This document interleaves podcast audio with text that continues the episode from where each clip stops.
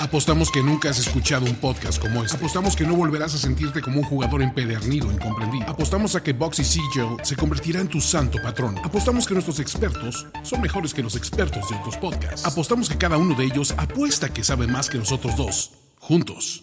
Bienvenido a la nación donde la vida es juego, y es un juego que sí paga. Nación de Apuestas. Nación de apuestas.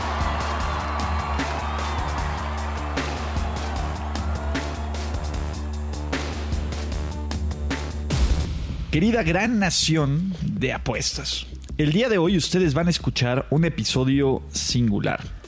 Hoy no tenemos picks, hoy no vamos a decir te lo dije Ulises, hoy no vamos a ver Pick Rick, el candado de la semana, el zapato de Andrés o nada de eso. El día de hoy es un servicio a la ciudadanía. ¿Qué quiere decir? Como en esta gran nación nos ayudamos a todos y primero, primero todos, no aquí nada de primero ni los pobres ni el primero todos, vamos a dedicar un episodio de nuestro podcast a explicarles cómo apostar en el béisbol de las grandes ligas, que es un deporte que en un principio es como difícil adentrarte a apostar, pero una vez que entiendes cómo hacerlo y que tienes las estrategias de gente que sabe como, como el camarada Andrés, como el licenciado Ricardo de la Huerta, se vuelve muy divertido y se vuelve muy interesante, ¿cierto? Sí, sí. eh, te- Totalmente de acuerdo. Asintieron los dos con la cabeza, pero acuérdense que hay Nos, que... nos- nos dejaste sin palabras, después no lo pudimos haber dicho mejor. ¿no? Querido Ulises, Andrés, es un gusto saludarlos, como dicen, en esta edición especial de Nación de Apuestas, una edición, eh, vamos a decir, educativa, ¿no? En la que decidimos que más allá de dar picks, era momento de compartir nuestro conocimiento y, en este caso, especializarlo en un deporte eh, por una ocasión. Ahora elegimos el, el béisbol en general, las grandes ligas MLB en particular, porque estamos de lleno todavía en el inicio de la temporada y creemos que si ahorita les explicamos y les damos algunos tips de cómo hay que apostar en grandes ligas, cómo hay que apostar en el béisbol, cuando llegue la Serie Mundial nos lo van a agradecer y todos vamos a ser muy felices. Me parece perfecto. De Andrés. acuerdo, y la verdad es que eh, el rey de los deportes, como tal, es un deporte muy interesante para apostar, muy divertido, pero también muy an- analítico, ¿no? O sea, es, es de los pocos deportes que está hecho para las estadísticas, literal, y más, Moneyball. más allá los gringos que tienen hasta de cuántas veces fue al baño un jugador y ti- tienen estadísticas de absolutamente todo, ¿no? Entonces, en ese sentido es un poco más fácil de analizar. Ok, perfecto. Vamos primero con conceptos básicos y, como lo, más importante, ¿no? ¿Con, ¿Con qué arrancamos? O sea, si yo soy alguien, y literal, que nunca ha apostado en grandes ligas, que tiene experiencia para apostar, pero nunca ha dicho, bueno, pues le voy a meter al base. ¿Qué es lo que tengo que ver de una vez que me meto a la página o a la aplicación favorita para, para mi casino o mi book de apuestas y quiera hacer mi apuesta? Bueno, las básicas, yo creo que empecemos, Ricardo, eh, diciendo que hay tres maneras para apostarle al béisbol, ¿no? Está el money line, está el run line y están los totales. Están los totales. Yo diría, vamos, creo que podemos hacerlo muy sencillo. El money line es simplemente quién gana y quién pierde.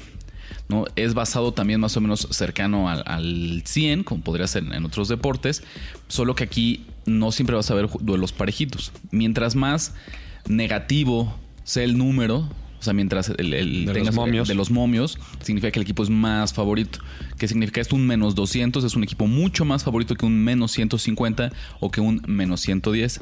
Y lo contrario, mientras más grande sea el número positivo, significa que es más chico y obviamente Más más, te paga. underdog. Es más Exacto. underdog. Un más 150 te paga más que un más 130, que te paga más que un más 105. Y recordemos rápido que ahí el, el even, el 1 a 1, es el más 100. más 100. Y ahí podemos ir sumando, restando, dependiendo de cómo estén los números. Por ejemplo, si tenemos un más 200, pongo un boxy, me pagan Dos boxies, ¿no? De ganancia. Correcto. Y al revés, si tienes un menos 200, pongo un boxy y me paga punto .5 en caso de que gane. Exactamente, solamente es eso, money line, ¿no? Y es quién va a ganar, no te importa nada más. y ya verás qué tanto o, o qué tan mucho o poco te paga según tu selección. Ok, solo para interrumpirlos aquí, para hacer un ejemplo muchísimo más tangible. Práctico. Pensando que eh, hoy juegan los Royals contra los Yankees, ¿no? Los Royals a ganar o Money Line te pagan más 182. Mientras que los Yankees te pagan menos 203, ¿no? Básicamente un boxy para los Royals sería 1.8 boxys y un boxy para los Yankees sería 0.5 boxys. Y nos damos cuenta que ahí es donde gana la casa, ¿no? Porque no es un reflejo exacto un equipo con- contra el otro, Exacto, ¿no? no es 203, dos más. No es más 200 menos 200. Es la, la casa realmente pone sus como les conviene a ellos para, para, para, bueno, para hacer sus ganancias. Pero ahí es donde puedes ver valor de un lado o de otro lado de la línea. Exactamente, siempre va a haber valor en algún lado, ¿no? Es- eso es lo primero que hay que interesar con el handicap. Y por ejemplo, estos deben ser muy raros en el, en el, en el béisbol. Otro partido que vi aquí, los White Sox contra los Tigers, los dos están en menos 105. E- Eso es lo más cercano a decir eh, sin Tablas. tablas. No hay un favorito, los dos están exactamente en las mismas. Escoge quien tú creas que vas a ganar. Los, los centavitos que siempre dice Ricardo que, que gana la casa, aunque sea even, de todas maneras, como es menos 105 y no es más 100 más 100, son esos pequeños centavitos que son de la casa. Si ¿no? son tus 95, tu, tu impuesto, pues, básicamente, tu- tu, Exactamente. impuesto por uso que, de... Oye, de algo hay que vivir. ¿no? Exactamente, ¿no? De, de algo hay que pagar las deudas, como los Lannisters. Pero bueno, creo que con esto queda bien entendido el handicap, ¿cierto? Es El literalmente line. el money, El perdón, money el money line, a ganar. Es, y esa es la primera columna que generalmente vas a ver siempre. Ahí sí no hay, no hay más que el más o el menos y el, y el momio, ¿vale? ¿Qué más? Si, si avanza un poco la tablita en la que siempre ves tus apuestas, ves a tus equipos, puedes ver que de un lado dice Money Line. ¿No? ¿Qué significa esto? Cuando un equipo es favorito, cuando un equipo es no favorito, normalmente al favorito le dan la chance para que tú apuestes y digas, oye, pero se me hace muy cara esa línea. Yo creo que este equipo puede ganar por dos carreras o más, o sea, menos 1.5. Ajá. Entonces, esos momios te los pagan mejor. Eso sería el, El, handicap, ¿no? Eso, ajá, el handicap. Piensen en el spread del básquetbol o Del americano. O del americano, que se ve que un equipo tiene que ganar por tantos puntos. O aquí le dicen run line, ¿no? Más o menos. la- Run line. ¿Qué significa eso? Pues lo que dice Andrés, que entonces tienes que ganar al menos por dos carreras o si escoges la chica puedes perder todavía por una carrera y ganar la apuesta. Ahí el más 1.5 o menos 1.5. Al resultado final del juego tú le estarías restando o sumando 1.5 y aún así tener que ganar. ¿Para qué se ocurre esto? Es muy sencillo, como dice Andrés. Es cuando tienes un equipo que es muy favorito y quieres entonces eh, tener un momio un poquito mejor, te arriesgas a, a- pronosticar que van a ganar al menos por dos carreras. O tienes un equipo, una chica que dices, híjole, yo no estoy seguro que puedan ganar, pero estoy seguro que van a dar batalla, que van a estar empatados mucho tiempo, que van a perder solamente en la última entrada. Compras este más 1.5 y así garantizas que hasta perdiendo por una carrera, tú cobras la apuesta. Ahora- consulta, consulta, digo, antes de... ¿Ustedes qué prefieren? Es que es justo a lo que iba.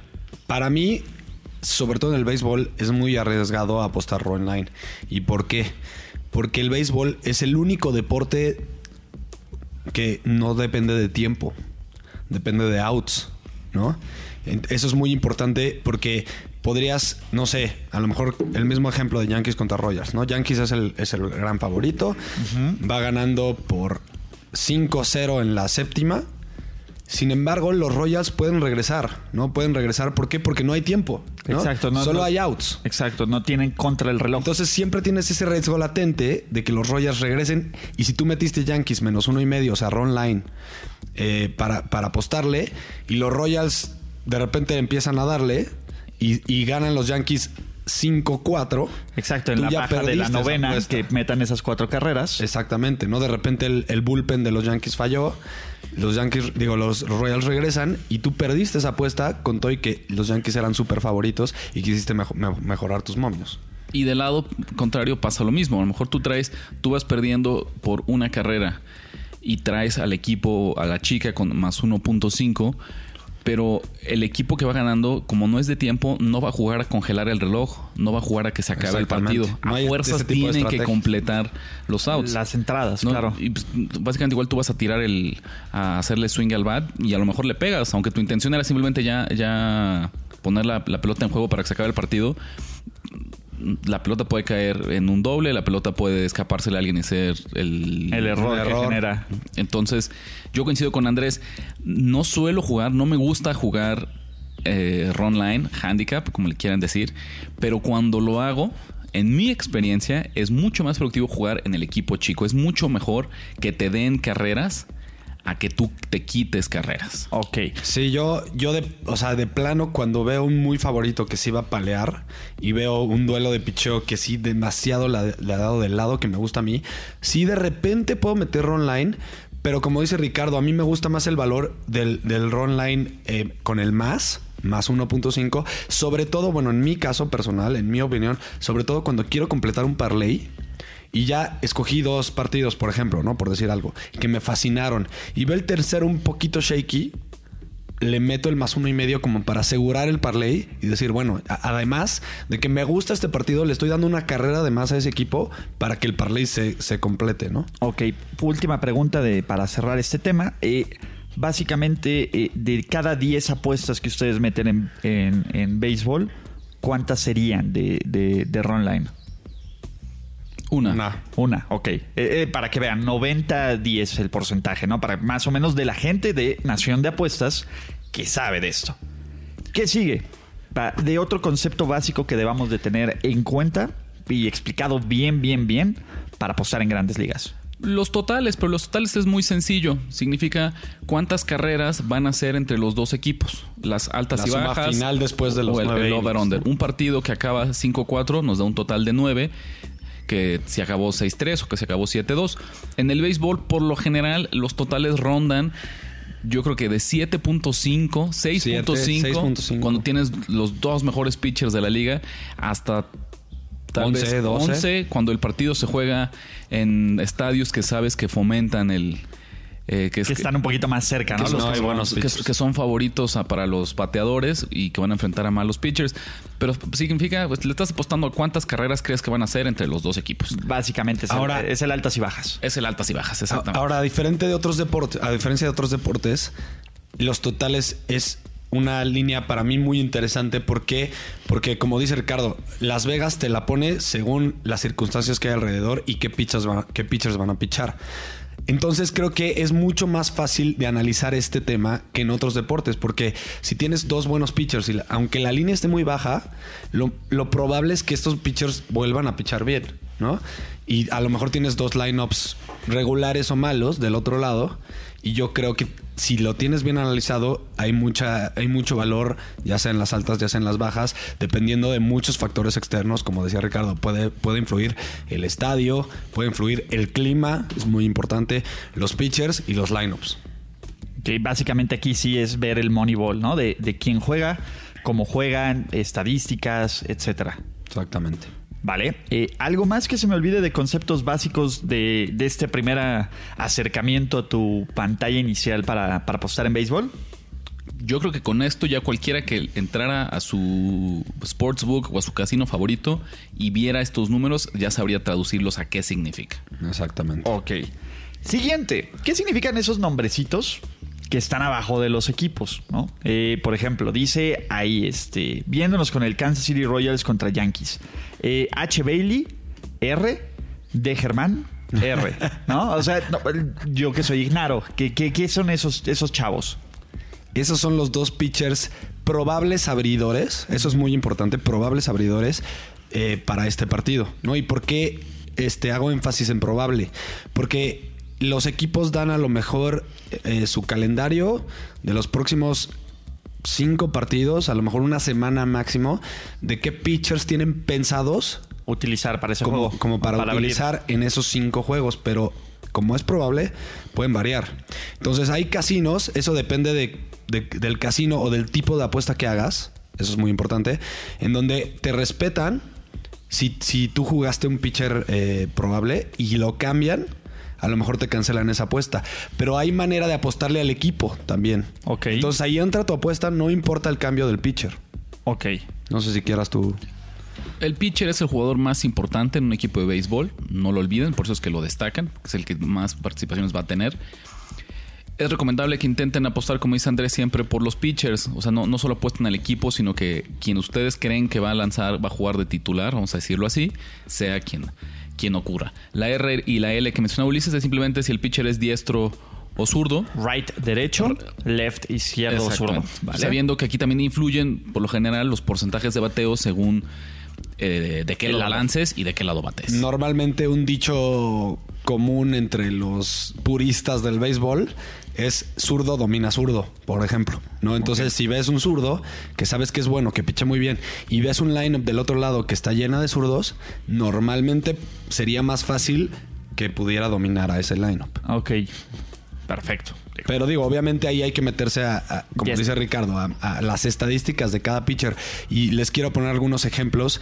Está cuántos innings han pichado. Está el whip, que es la combinación de cuántas veces ha caminado. O sea, es un promedio de cuántas veces camina por partido. O sea, cu- cuántas veces este, hace walks y cuántos hits le dan por, por entrada. Es un promedio por entrada. Ok, por entrar. Y pregunta, e- este, yo soy bien ignorado del Obviamente béisbol. era, si que- perdón, Exacto, justo si es la, que, la que va a preguntar. ¿Qué significa era?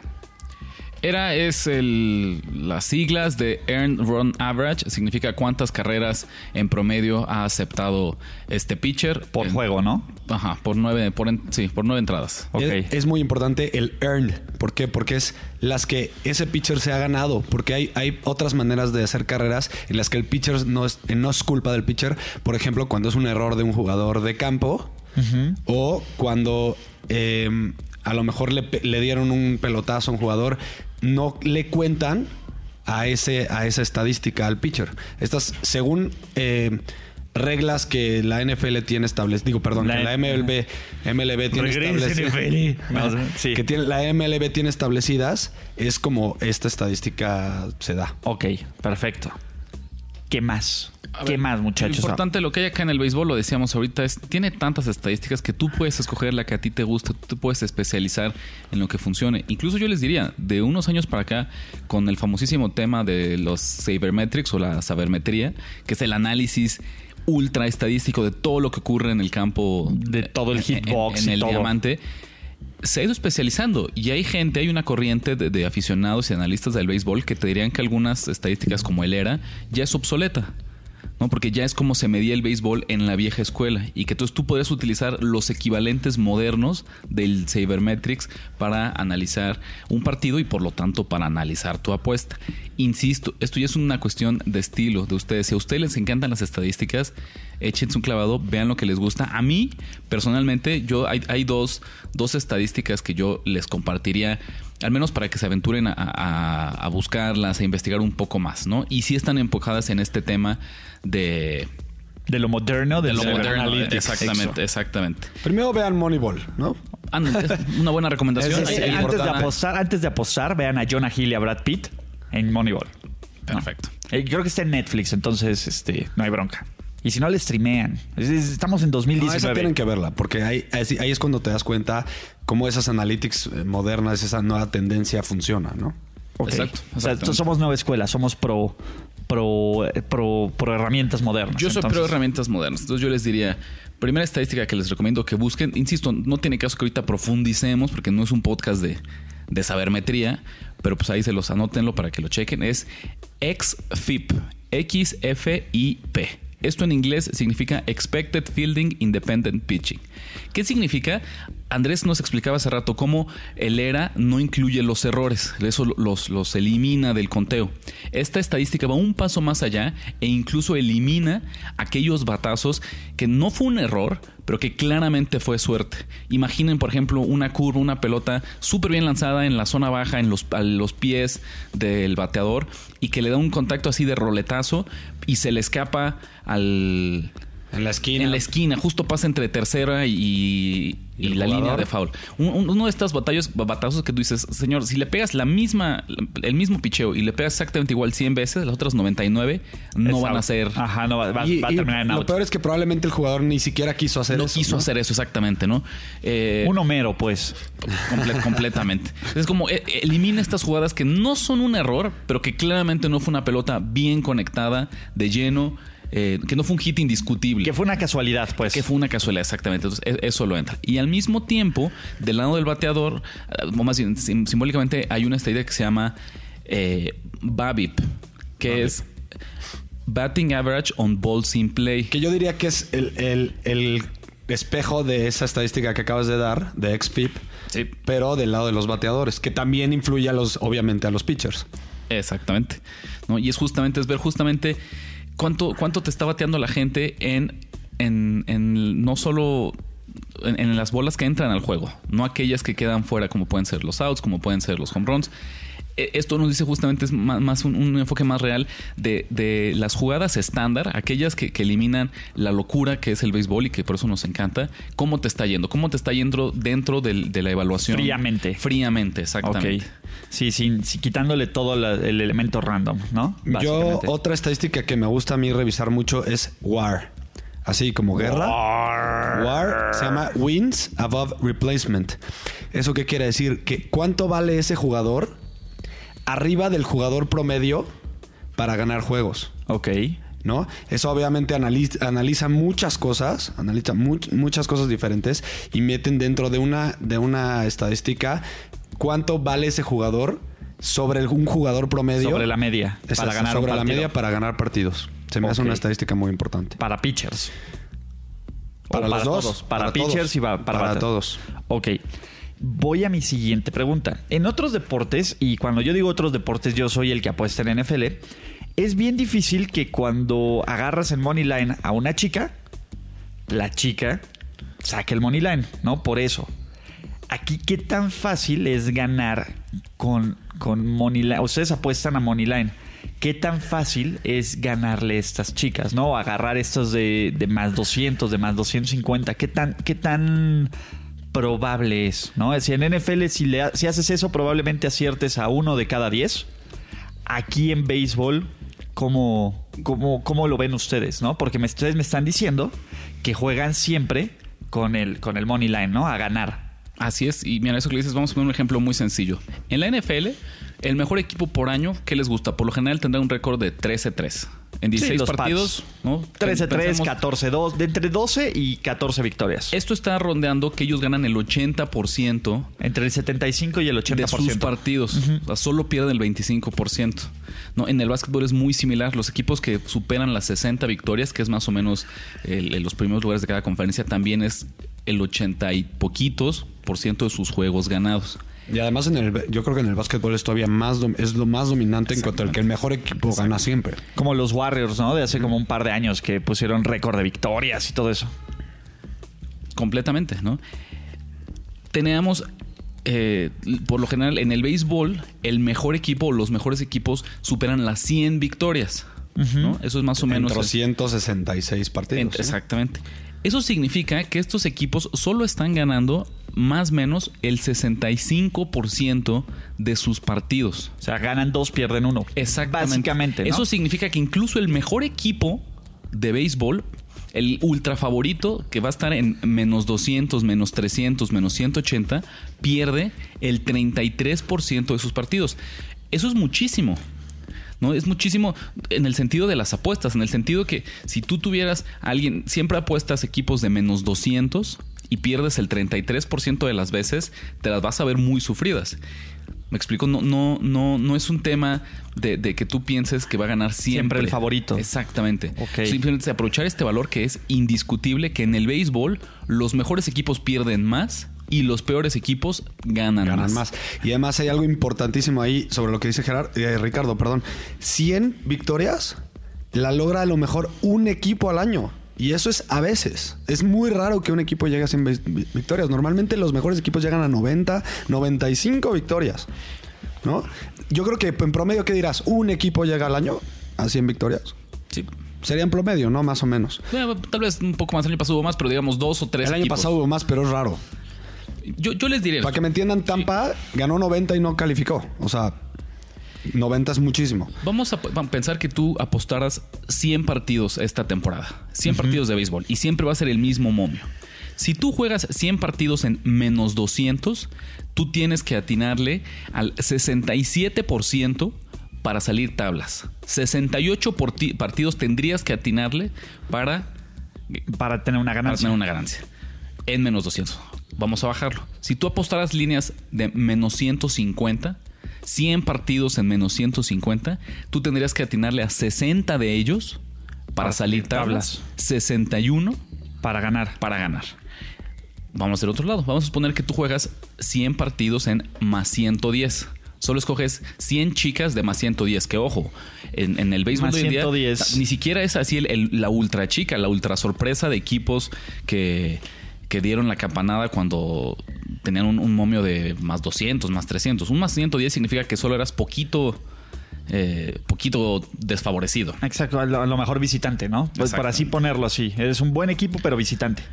En ese caso, imagínense, ya solo tendrías que ganar el 47% de tus partidos para salir tablas y el 48% Para tener una ventaja. para tener una ventaja. Entonces, si combinamos que en el béisbol los mejores equipos no ganan tanto como en otras ligas y que ahora no necesitas, es mucho más rentable ganar, o sea, necesitas menos partidos para salir, para ser rentable si juegas momios chicos. Para mí esto es una señal indiscutible de por qué es importante que evitemos, no como regla, tal vez no, no, no lo sigan como indiscutible, pero limiten muchísimo los favoritos grandes que juegan. Por favoritos grandes, más de 150. Más de 150, tal vez yo pensaría. sí. Y, y es- lo dijo Ricardo fuera del aire, ¿no? Este. Aquí realmente no, en el béisbol como tal no nos importa nuestro récord de ganados y perdidos, ¿no? Por lo mismo. Aquí más bien estamos jugando a, a agarrar el mejor valor posible y a lo mejor pegarle a un 50% de nuestras apuestas siempre agarrando el, el mejor valor. Constantemente a mí me preguntan, oye Ricardo, estás dando el pick, no sé, los Twins en más 200. ¿A poco crees que en serio Minnesota va a ganar en más 200? La respuesta es no, probablemente no gane. Pero indiscutiblemente ahí está el valor, estadísticamente en el largo plazo. Si yo juego 10 veces este más 200, pues solamente necesito que gane cuatro veces, tres veces y ya entonces ni siquiera tres veces, 2.5 veces, o sea, el 25% de las veces tendría que estar correcto. Si me explico, no es ciegamente que siempre crea que cuando estoy poniendo eh, un momio tan grande va a ganar, pero sí entra en este grupo de, yo creo que si este partido se jugara 10 veces, este equipo ganaría al menos 3. Y con eso ya, si no, no tiene que ganar más que 3 en este escenario para ser rentable. Ok. Entonces, eh, básicamente, aquí, como en todas las apuestas, se trata de encontrar valor. ¿Cómo encuentro ese valor? Además de con las estadísticas avanzadas, con los momios. ¿Qué, qué debería yo, como principiante apostador de, de béisbol, buscar para que mi experiencia sea lo más grata posible? Y cuando digo mi experiencia, es que gane, ¿no? O sea, gane más de lo que pierda. Y no, y no juegos, sino dinero. Completamente. Yo creo que lo, que lo que se me ocurriría acá más del valor, y es bien importante, y es algo que no solemos hacer, siempre busca la mejor línea. No te cases con un solo casino, ¿no? Ok. Y sobre todo ahorita que, que- que somos este, consultores libres e independientes. Porque en el largo plazo, si tú siempre juegas, vamos a poner la misma muestra, 100 partidos, y un casino te lo está dando en más 100 y otro casino te lo está dando en más 105 para salir tablas con el casino de más 100, tú tendrías que haberle atinado al menos a 50, 50 partidos, 51 partidos para tener una ganancia. Si tú jugaste esos mismas 100 veces con el casino de más 105, solo tendrías que haber ganado alrededor del 40, de 47, 46 partidos. Entonces son 5 partidos que tú desperdiciaste, como lo quieras ver, 5 partidos menos que necesitaba ganar para salir arriba en, en mi año de apuestas, o 5 partidos de ganancia que perdí por tomar la peor línea disponible. Ok, y ya metiéndonos a eh, factores del partido, yo diría que se deberían de fijar en tres cosas, ¿no? Primero, la defensiva, o sea, el pitcher, el pitcher abridor. Eh, ¿Quién va a pichar? Obviamente ahí, como dices, que sus estadísticas preferidas, pero es muy importante. También en ese lado fijarse en el bullpen. Eso es algo muy importante que yo creo que algunos de los apostadores a ve- a veces dejan de lado. Está bien, a lo mejor el pitcher abridor, si es, si es una buena salida, va a pichar seis innings. Pero hay otros tres innings ahí que son muy, muy importantes. Entonces, si tienes un muy buen, muy, muy buen bullpen, eh, ahí este, ese equipo puede mantener la victoria o al menos limitar eh, eh, por el número de carreras que van perdiendo. Se me hace muy importante. La ofensiva, el lineup. ¿A, qué voy con esto? Yo creo que es muy importante, digo, al menos yo lo hago así, no sé cómo lo haga Ricardo, que ahorita nos cuente.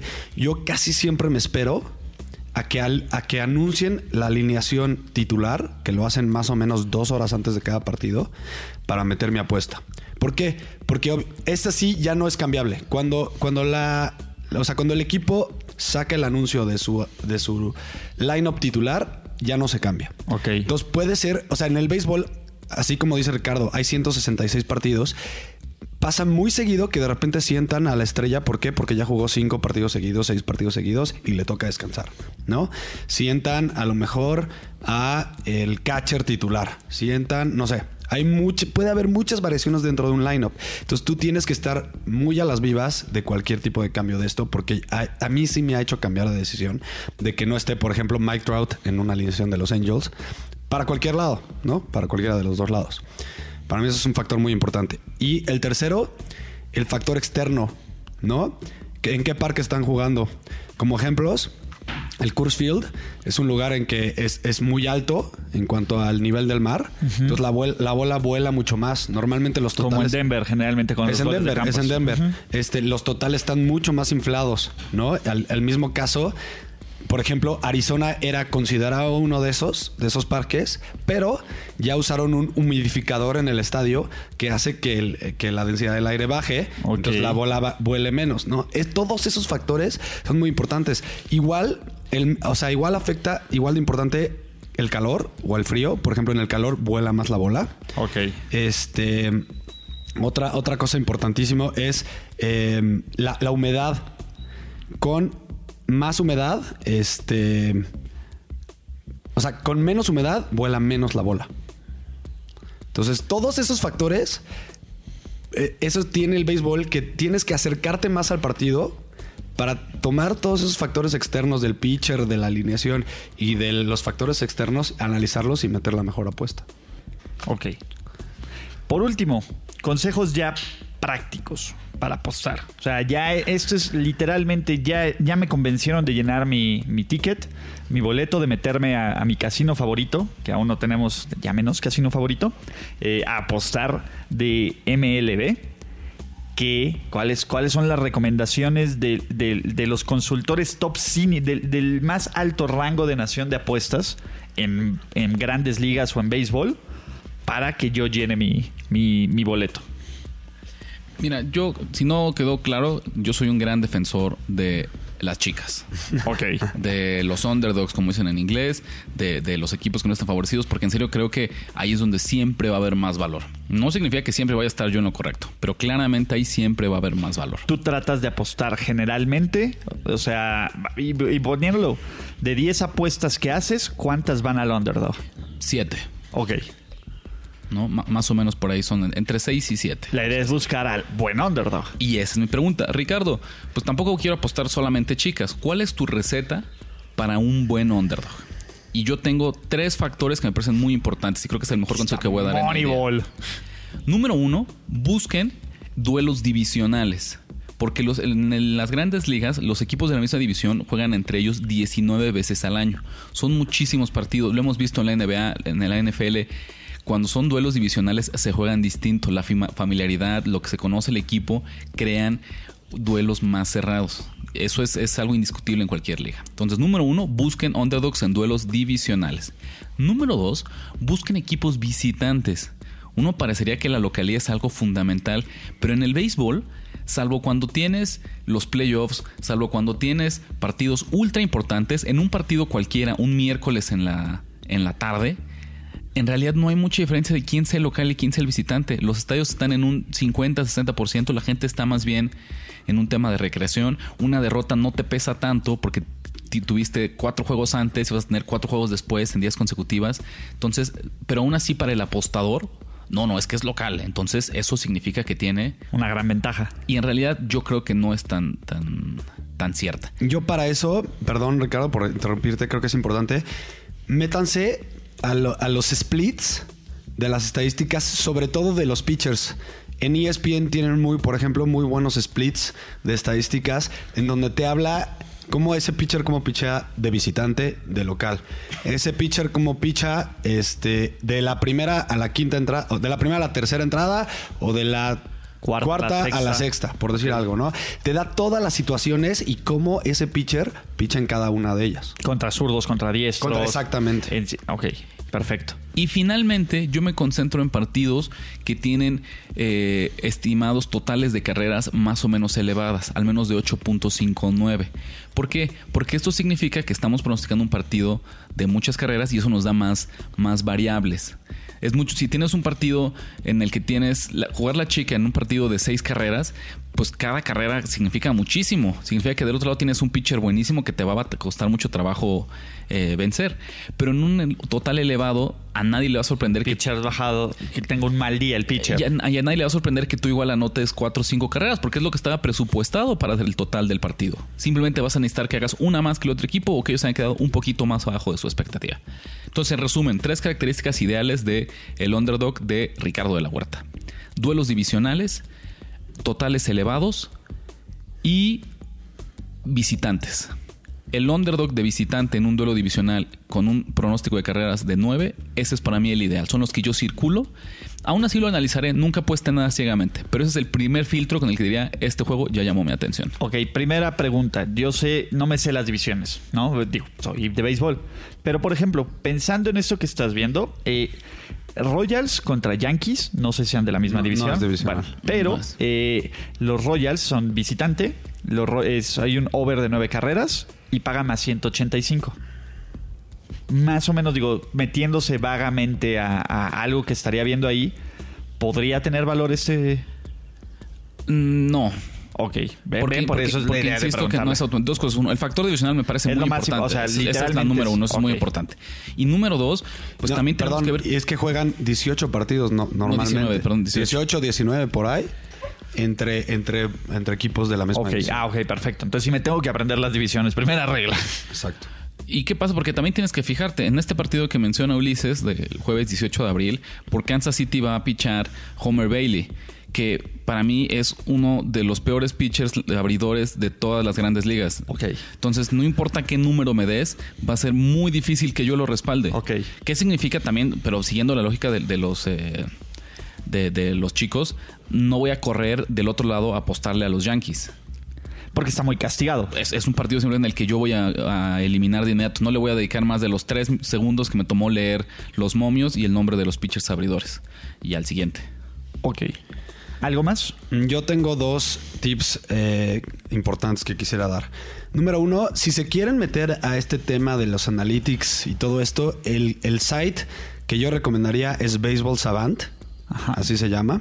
Ok. Este, ahí pueden ver todo tipo de estadísticas, las que, las que dijimos nosotros. Hay otra que se llama WOBA, que es muy importante. Este, XFIP o FIP.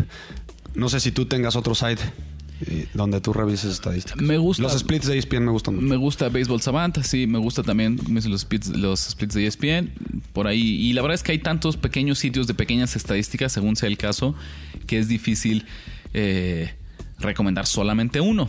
Pero bueno, siempre nos pueden escribir a nosotros con alguna duda específica y con mucho gusto o los referimos o les pasamos el dato. ¿Cómo los escribimos ustedes?